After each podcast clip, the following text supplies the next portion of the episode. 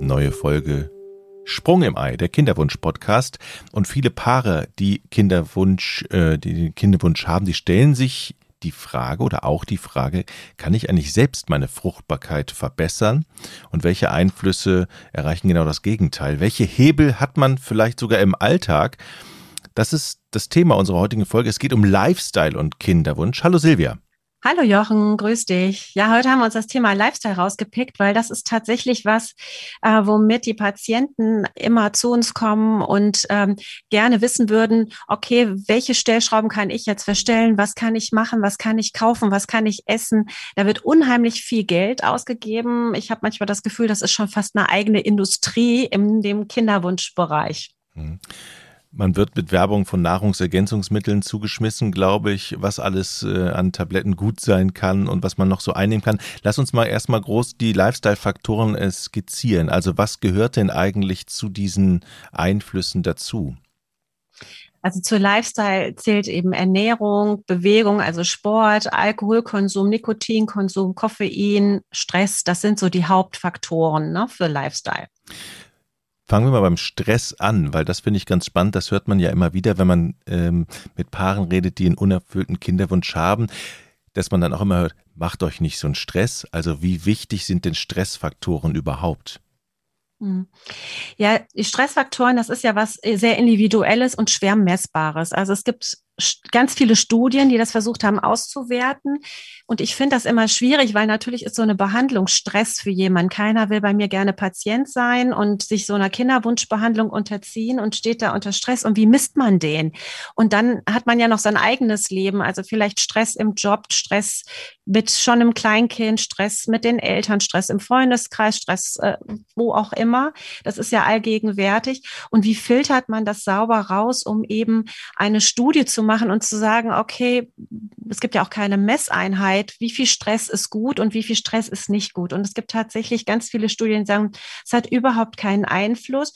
Und dann gibt es wieder Studien, die sagen, doch, es hat auf jeden Fall Einfluss darauf, ähm, auf die Dropout-Rate bei uns. Also Paare, die sehr unter Stress stehen, sei es finanzieller Stress oder eben auch psychologischer Stress, gesundheitlicher Stress, die hören schneller mit der Kinderwunschbehandlung auf. Also das ist auf jeden Fall nachzuweisen. Mhm.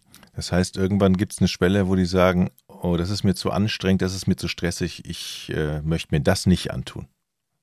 Genau, aber es ist schwer zu sagen, wenn man sagt, okay, es gibt Patienten zum Beispiel, die legen sich nach dem Embryotransfer nur noch ins Bett, liegen dann zwei Wochen im Bett, haben keinen Stress, machen gar nichts mehr zu Hause und sind dann ganz enttäuscht, dass sie nicht schwanger werden. Also ich denke, dass wir Menschen, ähm, wir kommen ja aus der Steinzeit, da sind wir vom Säbelzahntiger gejagt worden. Also ein gewisses Maß an Stress können wir schon aushalten, sonst hätten wir uns damals schon nicht weiter vermehrt, wenn wir da zwei Wochen rumgelegen hätten. Und ähm, ich, äh, wie viel ist eben zu viel? Das ist eben schwer. Und ein Mythos ist ja auch bei uns zum Beispiel, ähm, kaum adoptiere ich ein Kind, werde ich schwanger. Ähm, dann hat, sagt man immer, ja, der Stress der Kinderwunschbehandlung ist weg und dann klappt es alleine. Tatsache ist aber, dass das nur auf drei bis vier Prozent der Frauen zutrifft. Also 97 Prozent dieser Frauen bleiben kinderlos nach Adoption. Mhm. Wenn ich dich richtig verstehe, gibt es kein, äh, keine Studie, die beweist, dass zum Beispiel auch Stress ähm, bei der Arbeit, dass man jetzt sagt, okay, wenn man Kinder, einen Kinderwunsch hat, dann sollte man vielleicht ein bisschen weniger arbeiten, sich ein bisschen weniger rausnehmen. Das ist erstmal so nicht bewiesen, dass das hilfreich nicht, ist. Ja, nicht richtig bewiesen, aber es ist in Teilen schon bewiesen. Also was zum Beispiel bewiesen ist, wenn du äh, Krankenschwester bist und Schichtdienst machst, hast du unregelmäßige Schlafzeiten. Das schlägt auf den Tag-Nacht-Rhythmus und das wiederum ist Stress für den Körper und dann hast du einen unregelmäßigen Zyklus zum Beispiel. Oder kein, keine Lust auf Sex. Also dann hat das ja schon Einfluss auf den Kinderwunsch und auf die Kinderwunschbehandlung. Und oder Männer, die ganz viel Stress im Büro haben oder äh, auch sonst in der Arbeit, ähm, die ähm, haben halt schlechtere Spermienqualitäten. Das kann man auch nachweisen. Ne? Mhm. Aber das ist halt eben schwer äh, zu fassen, weil es auch mit mehreren anderen Faktoren noch zusammenhängt, also nicht sauber zu trennen. Und man kann jetzt nicht sagen, es ist wahrscheinlich auch individuell. Du kannst nicht sagen, okay, wenn ihr mehr als 42 Stunden arbeitet, werden die Spermien schlecht. Vielleicht ist für den einen schon 35 Stunden, die ätzend sind. Und der andere kann 50 Stunden arbeiten, hat aber einen super Job, fühlt sich total gut und ähm, hat gar keine Probleme mit dem Spermiogramm. Mhm. Also ist es dann doch irgendwie eine Stellschraube, an der man drehen kann und dann kann man gucken, was passiert. Also das sollte man dann trotzdem in Erwägung ziehen, ne? ja, ein Jobwechsel kann dazu beitragen, dass der, dass der Stress eben weniger wird, der auf den Körper einwirkt, wie zum Beispiel ein Schichtdienst. Aber ob das immer möglich ist, das ist ja die Frage. Mhm.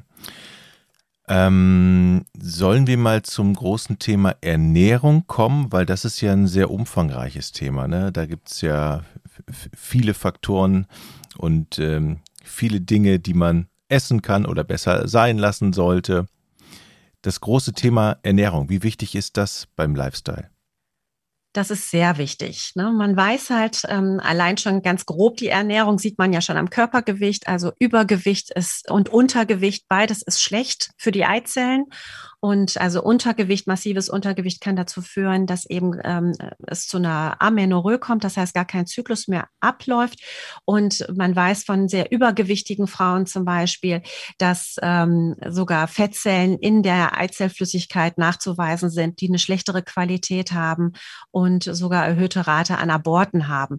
Also es ist auch mehr Medikamente verbrauchen, längere Stimulationszeiten haben. Also insofern ganz grob ist Ernährung schon ganz, ganz wichtig. Und dann gibt es auf dem Markt ja unheimlich viele Diäten, Empfehlungen, Ratgeber, Produkte, die man kaufen kann. Und ich finde, es ist ganz schwer. Ich habe versucht, im Rahmen dieses Podcasts mal auch mich ein bisschen zu belesen und zu gucken, ähm, was ist denn da wirklich wissenschaftlich bewiesen? Was, wo, wo kann man sagen, das ist so? Und wo steckt vielleicht irgendeine Firma hinter, die jetzt äh, ein Produkt bewirbt und will, dass wir das alle zu uns nehmen? Und das ist fast nicht zu trennen. Also es ist ganz, ganz schwierig. Gibt es denn etwas? Hm, ja. Nein, nee, und, hm. und für einen Laien wollte ich sagen, hm. noch schwieriger, das zu hinter, ähm, ja, zu ergründen. Hm. Gibt es denn etwas in der Ernährung, ähm, was wir zu uns nehmen können, was definitiv äh, einen guten Einfluss hat? Wo du sagen würdest, ja, das ist gar nicht verkehrt, dass man das, dass man das äh, nimmt, um die Wahrscheinlichkeit für eine Schwangerschaft vielleicht marginal zu erhöhen. Oder? Ja, also was auf jeden Fall ein Trend gerade ist, ist mitochondrale Ernährung oder Nährstoffe. Das heißt, wir haben in jeder Körperzelle Mitochondrien. Die Eizelle hat ganz besonders viele davon.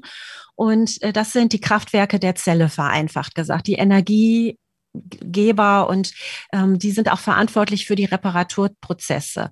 Und da ist vor allem äh, halt ähm, die Alpha-Liponsäure, Coenzym Q10, kennt jeder aus der Tagescreme, Resveratrol, sagt dir vielleicht jetzt im ersten Moment nichts, ist aber im Rotwein drin, ging durch die Studien, dass wer ein Glas Rotwein trinkt, weniger Herzinfarkt hat. Und ganz bekannt sind ja Omega-Fettsäuren drei und sechs. Das sind ungesättigte Fettsäuren, die ja in der mediterranen Ernährung drin sind, die ja auch immer wieder empfohlen wird und ähm, ja auf, auf das Tableau kommt. Und vielleicht sollten wir grundsätzlich mal anfangen, was sind denn überhaupt Antioxidantien? Denn darum geht es eigentlich.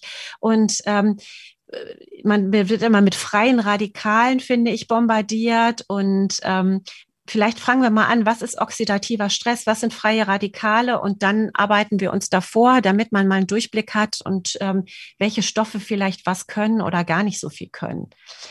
Also ähm, Antioxidantien sind eben äh, Stoffe, Enzyme können das sein, die neutralisieren und ähm, bieten eben Schutz vor diesen sogenannten freien Radikalen. Freie Radikale sind instabile Sauerstoffverbindungen, denen ein Elektron fehlt. Und die versuchen, dieses Elektron äh, sich zu schnappen von woanders. Und wenn sie im Körper sind, entreißen sie das einer Zelle und hinterlassen somit eine unvollständige Zelle. Und diesen Vorgang nennt man Oxidation. Und oxidativer Stress ist eben, wenn du ganz viele freie Radikale im, im äh, Körper hast und der Körper es nicht mehr schafft, das Immunsystem schafft es nicht mehr, die unter Kontrolle in Schach zu halten. Und deswegen hast du ganz viele beschädigte Zellen, was dann zu einer Krebserkrankung führen kann. Und man kann sich ja vorstellen, zum Beispiel bei den Eizellen jetzt im Speziellen, wenn die geschädigt sind, wir haben ja gelernt, die kommen nicht wieder neu, die sind dann kaputt und sind weg. Und Oxida also ähm, äh, freie Radikale ähm, kann man halt zu sich nehmen, durchs äh, Rauchen zum Beispiel. Umweltgifte, die entstehen aber auch im Körper äh, als Abfallprodukte von Stoffwechselkreisläufen, äh, die wir sowieso haben. Und ähm, wenn du eben ganz viele freie Radikale hast, dann hast du eben oxidativen Stress, dann fehlt immer mehr Zellen ein äh, Elektron. Diese Zellen greifen dann wieder andere Zellen an, weil sie auch das Bedürfnis haben, sich auszugleichen. Und das äh, wird dann immer mehr und mehr und mehr. Das nennt man dann Teufelskreislauf. Und diese Antioxidantien, die kann man dann teilweise produziert der Körper die selber und teilweise kann man die eben über die Ernährung aufnehmen. Das ist zum Beispiel Vitamin C. Und die geben dann wiederum diesen freien Radikalen ein Elektron ab, sodass die nicht mehr die Zellen angreifen müssen und schützen so. Und im Endeffekt sind kaputte Zellen eben, haben dann mit Hautalterung zu tun, mit eben Eizellreserve, die kaputt geht ähm, und, und, und. Eben Krebs haben wir schon erwähnt. Und das wird eben durch die Antioxidantien aufgefangen. Du hattest es, glaube ich, eben im Zwischensatz gesagt, da kam das Stichwort Nikotin. Ähm, mhm. Das ist dann wahrscheinlich sowieso ein No-Go. Also das ist ganz schädlich. Rauchen während des Kinderwunsches ziemlich doof, oder? Nicht nur während des Kinderwunsch im ja, ganzen okay. Leben. Das also, stimmt also, auch, ja. Genau, ne? also ich meine, ähm, Rauchen enthält über 4000 chemische Substanzen, also zum Beispiel Nikotin, Alkaloide, Kohlenmonoxid, Cyanid, Metalle und ähm, das kann eben beim Mann die DNA der Spermien schädigen und eben ähm, dadurch eine schlechtere Befruchtungsrate machen und schädigt eben auch das Erbgut in den äh, Eiern, in den Eizellen und ähm, kann dazu führen, dass das Eindringen des Spermiums in die Eizelle schwieriger wird und das Sterilitätsrisiko bei starken Rauchern steigt um 60 Prozent. Und man weiß auch, dass zum Beispiel bei Raucherinnen, starken Raucherinnen, äh, und da spricht man von einem Konsum über zehn Zigaretten, wobei ich das auch da schwer finde zu sagen, wie viel Zigaretten sind denn schädlich ab? Ich würde sagen, ja, jede Zigarette ist auf irgendeine Weise schädigt und ab zehn kann man es eben statistisch signifikant nachweisen. Der Ablauf der Hormonkette ist gestört durchs Rauchen und ähm, die ähm, Beweglichkeit in den Härchen, diese Kontraktion der feinen Muskelzellen im Eileiter ist gestört, sodass diese Frauen auch eine erhöhte ähm, Anzahl an Eileiterschwangerschaften haben. Die Fekundabilität ist gestört, das heißt die Befruchtungswahrscheinlichkeit pro Zyklus. Das heißt also Raucherinnen, starke Raucherinnen brauchen mehr Versuche, um schwanger zu werden, heißt mehr Kosten, mehr Frust auch. Und ähm, letztendlich in der Schwangerschaft schädigt Rauchen die Plazenta, die Kinder sind schlechter versorgt und es führt zur Wachstumsretardierung beim Kind und nach der Geburt tatsächlich auch zu einem äh, Nikotinentzug. Also die kind, Kinder zittern richtig wie ein Raucher, der sie entwöhnt werden muss. Wo wir gerade bei schädlichen Stoffen sind, die nehme ich ja nicht nur durchs Rauchen auf. Es, es gibt ja auch Arbeitsplätze, die durchsetzt sind von, von schädlichen Stoffen. Also müsste man eigentlich ja auch da mal nachforschen. Ähm, ist das äh, so gut, dass man dort arbeitet? Also Ne? Genau, ich hatte, ich hatte ähm, einen Patienten, der hat im Chemielabor gearbeitet, der hatte ganz schlechte Spermien. Das ist sicherlich dadurch zu erklären gewesen. Er hat richtig äh, quasi eine Hodenschädigung gehabt. Also es ist aber so, dass die Arbeitsschutzbedingungen immer, immer besser werden. Nichtsdestotrotz äh, kann, ne, man hat früher vor allem so Berufe wie Maler, Lackierer, Chemiker, die waren immer stark davon betroffen, dass eben auch die Spermienqualität durch Sachen, die man eingeatmet hat, äh, nachweislich schlecht war. Was würdest du dir noch empfehlen, äh, was äh, gut ist, ähm, was man sehr gut essen sollte, was dem Körper hilft, möglicherweise auch Dinge wieder zu regenerieren? Was hast du noch auf der Liste? Ja, also was ganz wichtig ist, ist die Einnahme von Folsäure. Und das ist tatsächlich unbestritten, weil eben Neuralrohrdefekte verhindern kann. Und derzeit werden 400 bis 800 Mikrogramm mindestens äh, über vier bis acht Wochen vor Eintreten einer Schwangerschaft schon empfohlen, um die Speicher aufzufüllen, weil eben die Bildung des Neuralrohrs beim Embryo eins der ersten Sachen ist, die passiert. Und da sollten die Depots gefüllt sein. Und dann wird ja immer empfohlen, eben Vitamin C, das ist eben Antioxidant, das ist vor allem in Sanddorn, Hagebutte, Johannisbeere und auch als ähm, Lebensmittelverfärbungsschutz, ist dann gekennzeichnet als E300 in Lebensmitteln drin. Vitamin D sollte man nur bei Mängeln äh, einnehmen. Vitamin E soll die Spermienqualität verbessern. Da wird eine mehrmonatige Einnahme von 300 bis 600 Mikrogramm, äh, Milligramm, Entschuldigung, empfohlen. Wichtig ist aber zu sagen, dass du das alles auch überdosieren kannst. Also zu viel hilft nicht viel. Und das sollte man bei all den Sachen, die man machen kann, äh, im Hinterkopf halten, dass also zum Beispiel zu viele Antioxidantien ähm, zu viele freie Radikale abfangen. Und die braucht das Immunsystem zum Beispiel auch, um zu trainieren und schlechte Zellen auszuschleusen. Also auch da ist zu viel nicht gut. Macht es Sinn, dass man äh, bei den Patienten und äh, bei den Patientinnen und Patienten einfach vorher mal guckt, wie sieht eigentlich der Vitaminhaushalt im Moment aus? Also kann man schon vorab einfach mal daraufhin testen oder macht das gar keinen Sinn? Was getestet wird, ist vor allem Vitamin D derzeit, weil das ist ja in unserem Breiten schon viel, ähm, dass das zu wenig ist und das wird tatsächlich fast regelmäßig getestet. Ja. Nehme ich tatsächlich, ich bin hier ganz oben im Norden, kurz vor der dänischen Grenze. Hier scheint selten, im Winter sogar ganz selten, ich nehme tatsächlich immer jeden Morgen eine Vitamin D-Tablette tatsächlich. Genau. Ähm, ja, das ist, das ist nachgewiesen, dass das auch hilft. Aber wie gesagt, es gibt tatsächlich Menschen, ich habe überhaupt keine Probleme mit Vitamin D-Mangel, ich brauche das gar nicht zu nehmen. Aber, also da sollte man vorher gucken. Ähm, aber Obst und Gemüse hast du schon gesagt, super wichtig. Ähm, hast du eine Empfehlung, wie viel jeden Tag gut ist?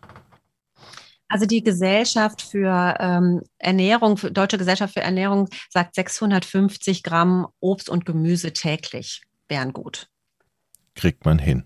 Kriegt man hin, genau. Aber auch da wieder vorsichtig, was ja auch in ist, sind diese ganzen Smoothies. Ähm, da ähm, ist es ja so, dass das schon feinst püriert ist. Also äh, da geht auch viel verloren, weil eben durch diese flüssig flüssige Kost, sage ich mal, das eine schnellere Darmpassage hat. Und wenn man jetzt äh, eine Paprika so isst, dann muss der äh, Magen ja die Fasern selber zersetzen und das Ganze ist länger im Verdauungstrakt, sodass dass eben die Nährstoffe besser aufgenommen werden können. Und viele Vitamine sind auch nur fettlöslich aufnehmbar. Also das kann dann sein, dass ich die in einem Smoothie zu mir nehme, aber die einfach unberührt durch den Magen-Darm-Trakt wieder rauswandern, weil ich nicht kein Öl da habe, um die eben aufzulösen und zugänglich zu machen zu meinem Körper. Also auch da viel hilft nicht viel und manches eben viel Obst macht ja auch dick. Es ist ja Fructose, es ist ja auch ein Zucker. Ne? Die Hälfte ist eben Kohlenhydrate. Das muss man sich halt auch klar machen. Kommen wir mal zum Fleisch. Hat das in irgendeiner Form negative Auswirkungen, also auf die Fruchtbarkeit? Ja, also es wird ja empfohlen, dass man ähm, mehr weißes Fleisch, eben proteinhaltiges als rotes Fleisch isst, aber es gibt keine eindeutigen Studienergebnisse zum Thema Fleisch. Keine seriösen, habe ich nichts gefunden. Ähm, dann gibt es ja auch Patientinnen und Patienten, die sagen, ähm, Jod ist für die ein Thema. Was gibt es da zu sagen? Ja, wir sind ja Jodmangelgebiet und deswegen äh, ist ja schon Jod im Salz drin und ähm, man sollte schon darauf achten, ähm, dass ähm, Jod eben in der Nahrung zu sich genommen wird. Das ist wichtig für die Schilddrüsenfunktion und ähm, aber auch da nur im Rahmen. Und ich denke, dass wir nochmal einen Podcast zur Schilddrüse speziell machen, weil das beschäftigt ganz viele Paare. Mhm. Thema Ernährung ähm, und Entspannung, sag ich mal, macht ihr doch mal einen schönen Tee. Gibt es Teesorten, die man da empfehlen kann? Also ähm, die. Ja, da sagen, hm? Entschuldigung, ja, nee, die, aber da sagen die Frauen immer, ja, ich habe mir, ich trinke schön den Frauenmanteltee und den Himbeerblättertee und überhaupt und ich also ich denke immer, ja, wenn der Tee helfen würde, dann würde ich den hier in der Praxis immer ausschenken und schon direkt äh, im Wartezimmer anreichen. Ähm, es gibt keine Studien zum Thema Tee und ähm, wenn es gut tut für eine, für eine schöne Stunde, ist es sicher, sicher gut. Aber ob es wirklich den Kinderwunsch äh, oder die, die, die Schwangerschaftschancen verbessert, das äh, mag dahingestellt sein. Es gibt ja viele Männer, ähm Männer, die ähm, nicht die optimalste Spermienqualität haben, wo es da hakt. Gibt es aus deiner Sicht Nahrungsmittel, die da wirklich bewiesenermaßen helfen, diese Spermienqualität zu verbessern? Also ich sage den Männern immer, wenn sie nicht rauchen und Alkohol in Maßen äh, zu sich nehmen, dann äh, ist schon viel gewonnen. Und ähm, es wird aus dem arabischen Raum kommt oft äh, Schwarzkümmel, soll die Spermienqualität verbessern. Aber auch da gibt es keine äh, Studie zu. Das, da wird eine zweimonatige Einnahme von zwei bis fünf äh, Milligramm äh, empfohlen. Und ähm, dann wird Selen, soll die Spermaqualität verbessern. Aber da ist auch eine mehrwöchige Vorlaufzeit nötig. Mhm zu viel Kaffee. Ich bin extremer Kaffee-Junkie. Mein Motor springt nicht an, morgens ohne Kaffee. Hat Kaffee und oder Koffeinkonsum generell Einflüsse? Ja, unter 200 Milligramm sagt man. Das heißt, in 100 Milliliter Filterkaffee sind 55 Milligramm Koffein enthalten. Das heißt also 400 Milliliter Kaffee wäre so die Grenze, sind zwei große Becher, oder? So in der Art, mhm, pur ja. Kaffee. So ein Latte Macchiato hat ja nur ein Espresso drin. Ich war, also ich finde ja, der Kaffeekonsum ist nicht mehr so im Trend wie bei unseren Müttern. Also, dass man diese Kannen so wirklich weggeschlürft hat. Mehr ist ja jetzt so Latte Macchiato, Cappuccino, mal ein Espresso. Das scheint wahrscheinlich überhaupt nichts zu beeinflussen. Und es gibt Hinweise darauf in vereinzelt in Studien, dass ein ganz starker Kaffeekonsum oder Koffeinkonsum ähm, das Abortrisiko erhöhen kann. Wie sieht's aus mit ähm, der leckeren, zuckerhaltigen Limonade? Zuckerhaltige Limonaden sind ähm, in vielen Bereichen der Welt ein Riesenproblem. Und ähm, es, man kann tatsächlich äh, durch die Kollegen von Coca-Cola und Co. nachweisen, dass die Zahl punktierter Eizellen und die Fertilisierungsrate und daraus resultierende eben Embryoentwicklung negativ beeinflusst wird. Und zuckerhaltige Getränke machen dick ja, und das ist wieder das, was die Adipositas bewirkt dann ähm, beim Kinderwunsch, dass eben die Fettzellen äh, teilweise ähm, äh, produzieren die ja Hormone, Östrogene und die beeinflussen dann auch nachteilig den Zyklus. Mm, ein Wundermittel habe ich noch im Gedächtnis, was immer wieder erwähnt wird, das sei Kurkuma. Das ähm, ist total toll. Darauf stehen viele. Was hat es damit auf sich? Ja, wird gerade sehr gehypt, findest du bei DM im, Ma äh, im Regal als Shot äh, zusammen mit Ingwer. Ich wusste früher, früher Ingwer kannte ich und dann plötzlich liegt daneben Kurkuma und niemand am Anfang vor ein paar Jahren wusste niemand, was das ist, bis man irgendwann schlau wurde. Aha, okay. Genau, ist ein Wundermittel gegen Krebs und, und Sperma und kann eigentlich alles. Ja, was ich darüber gefunden habe, ist also, dass Kurkumin heißt der Wirkstoff ähm, und der ist fettlöslich und deswegen eben schwer zu resorbieren, so einfach als Shot. Und ähm, daher wäre die Einnahme in Kapseln eigentlich nötig. Und ähm, es soll eben in hohen Dosen die Spermienbildung sogar reduzieren, also nachteilig sein. Also und ähm, bei Frauen gibt es es Hinweise darauf, dass die Gebärschleim, äh, Gebärmutterschleimhaut tatsächlich verringert wird. Also ähm, der Aufbau der Gebärmutterschleimhaut ist ja wichtig für die Einnistung des Embryos und äh, insofern kann das sogar nachteilig wirken. Und wie gesagt, die Formen als Schott ähm, sind gar nicht aufzunehmen. Hm. Dann lass uns mal über das große Thema Alkohol sprechen.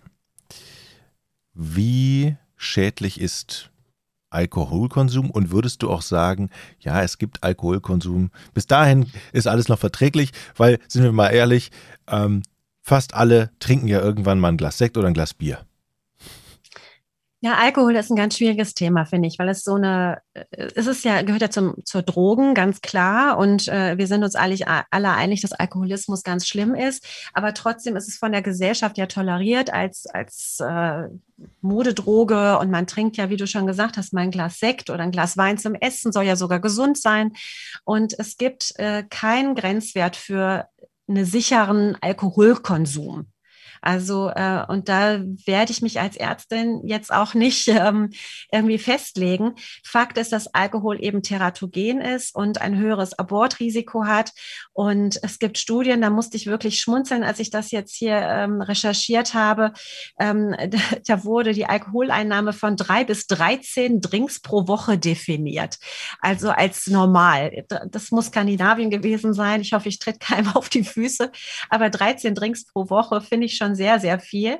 Und ähm, man hat nachweisen können, dass äh, durch eben erhöhten Alkoholkonsum die Zeit bis zum Schwangerschaftseintritt und das Risiko auch einer Unfruchtbarkeit erhöht ist. Und bei Männern bewirkt Alkohol eben ähm, oder viel Alkohol, dass eben die Spermien nicht normal sind. Äh, ist na, ja klar, das kennen wir alle, ne, nach so einer durchzechten Nacht Impotenz, äh, es geht nichts mehr. Ähm, bei viel Alkohol täglich geht es eben länger nicht mehr und die Testosteronspiegel werden gesenkt und dadurch hat Östrogen die Überhand beim Mann und man sieht bei Alkoholikern eine Gynäkomastie und dass der Hoden verkleinert ist. Ähm, ja, die Chance auf eine Lebendgeburt bei einer IVF scheint vermindert zu sein, wenn zum Beispiel beide Partner über vier Drinks pro Woche zu sich führen, hat es mal in der Studie als Aussage gegeben. Mhm. Also, ja, mhm. Also selbst die künstliche Befruchtung, also das ist bei allem so, auch bei Rauchen und so. Du kannst es nicht wettmachen dadurch, dass du eine künstliche Befruchtung machst. Du kompensierst es nicht.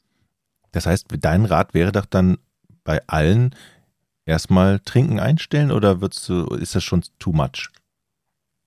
Also so, so eine Zeit des Kinderwunsches, die zieht sich ja manchmal über Jahre. Und dann gibt es wirklich Paare, die trinken nie mehr auf einer Hochzeit, wo sie eingeladen sind, ihr Glas Sekt oder Wein oder lassen sich mal gehen bei einem Junggesellenabschied, weil das immer so drüber schwenkt. Ich glaube, ein vernünftiges Mittelmaß ist da richtig. Ich bin schon der Meinung, dass man in der Schwangerschaft auf gar keinen Fall Alkohol zu sich nehmen sollte. Aber ob jetzt wirklich der das eine Glas Aperol Spritz mal mit einer Freundin abends, wenn man sich trifft, oder die Flasche Wein mal an äh, irgendwo, die man sich zu zweit teilt beim Essen, ähm, die würde ich jetzt nicht kategorisch sagen, nein, ihr dürft das alles nicht mehr machen, damit ihr äh, schwanger werdet.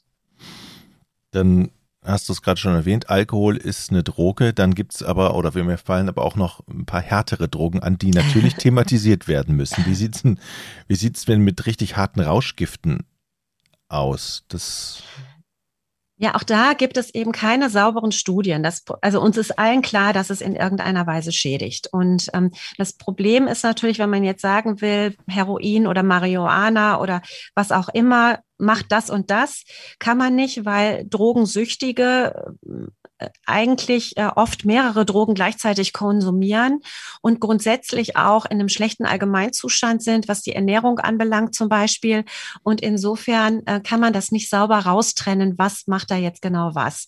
Also man weiß, dass es auf jeden Fall ähm, die ähm, Hormonachse vom Gehirn zum Eierstock ähm, stört und somit auch ähm, es eben ähm, bis zum Ausbleiben der Regelblutung kommen kann, also kein normaler Zyklus mehr abläuft, die Follikelreifung gestört ist.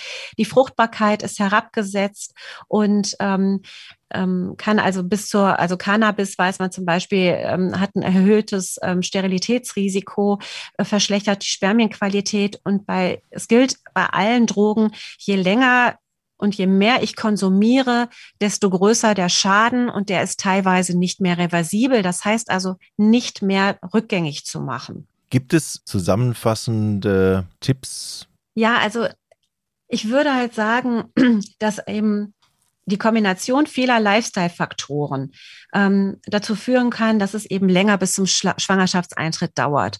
Und das ist das, was äh, alle auch in der Hand haben, dass sie eben sagen, okay, ich höre jetzt mit dem Rauchen auf. Ich höre, das ist ja dann zum Beispiel Rauchen, wir haben unsere Eizellen von Geburt an. Also alles, was wir bis dahin schon zu uns genommen haben, hat schon einen Schaden verursacht, den wir nicht mehr heilen können.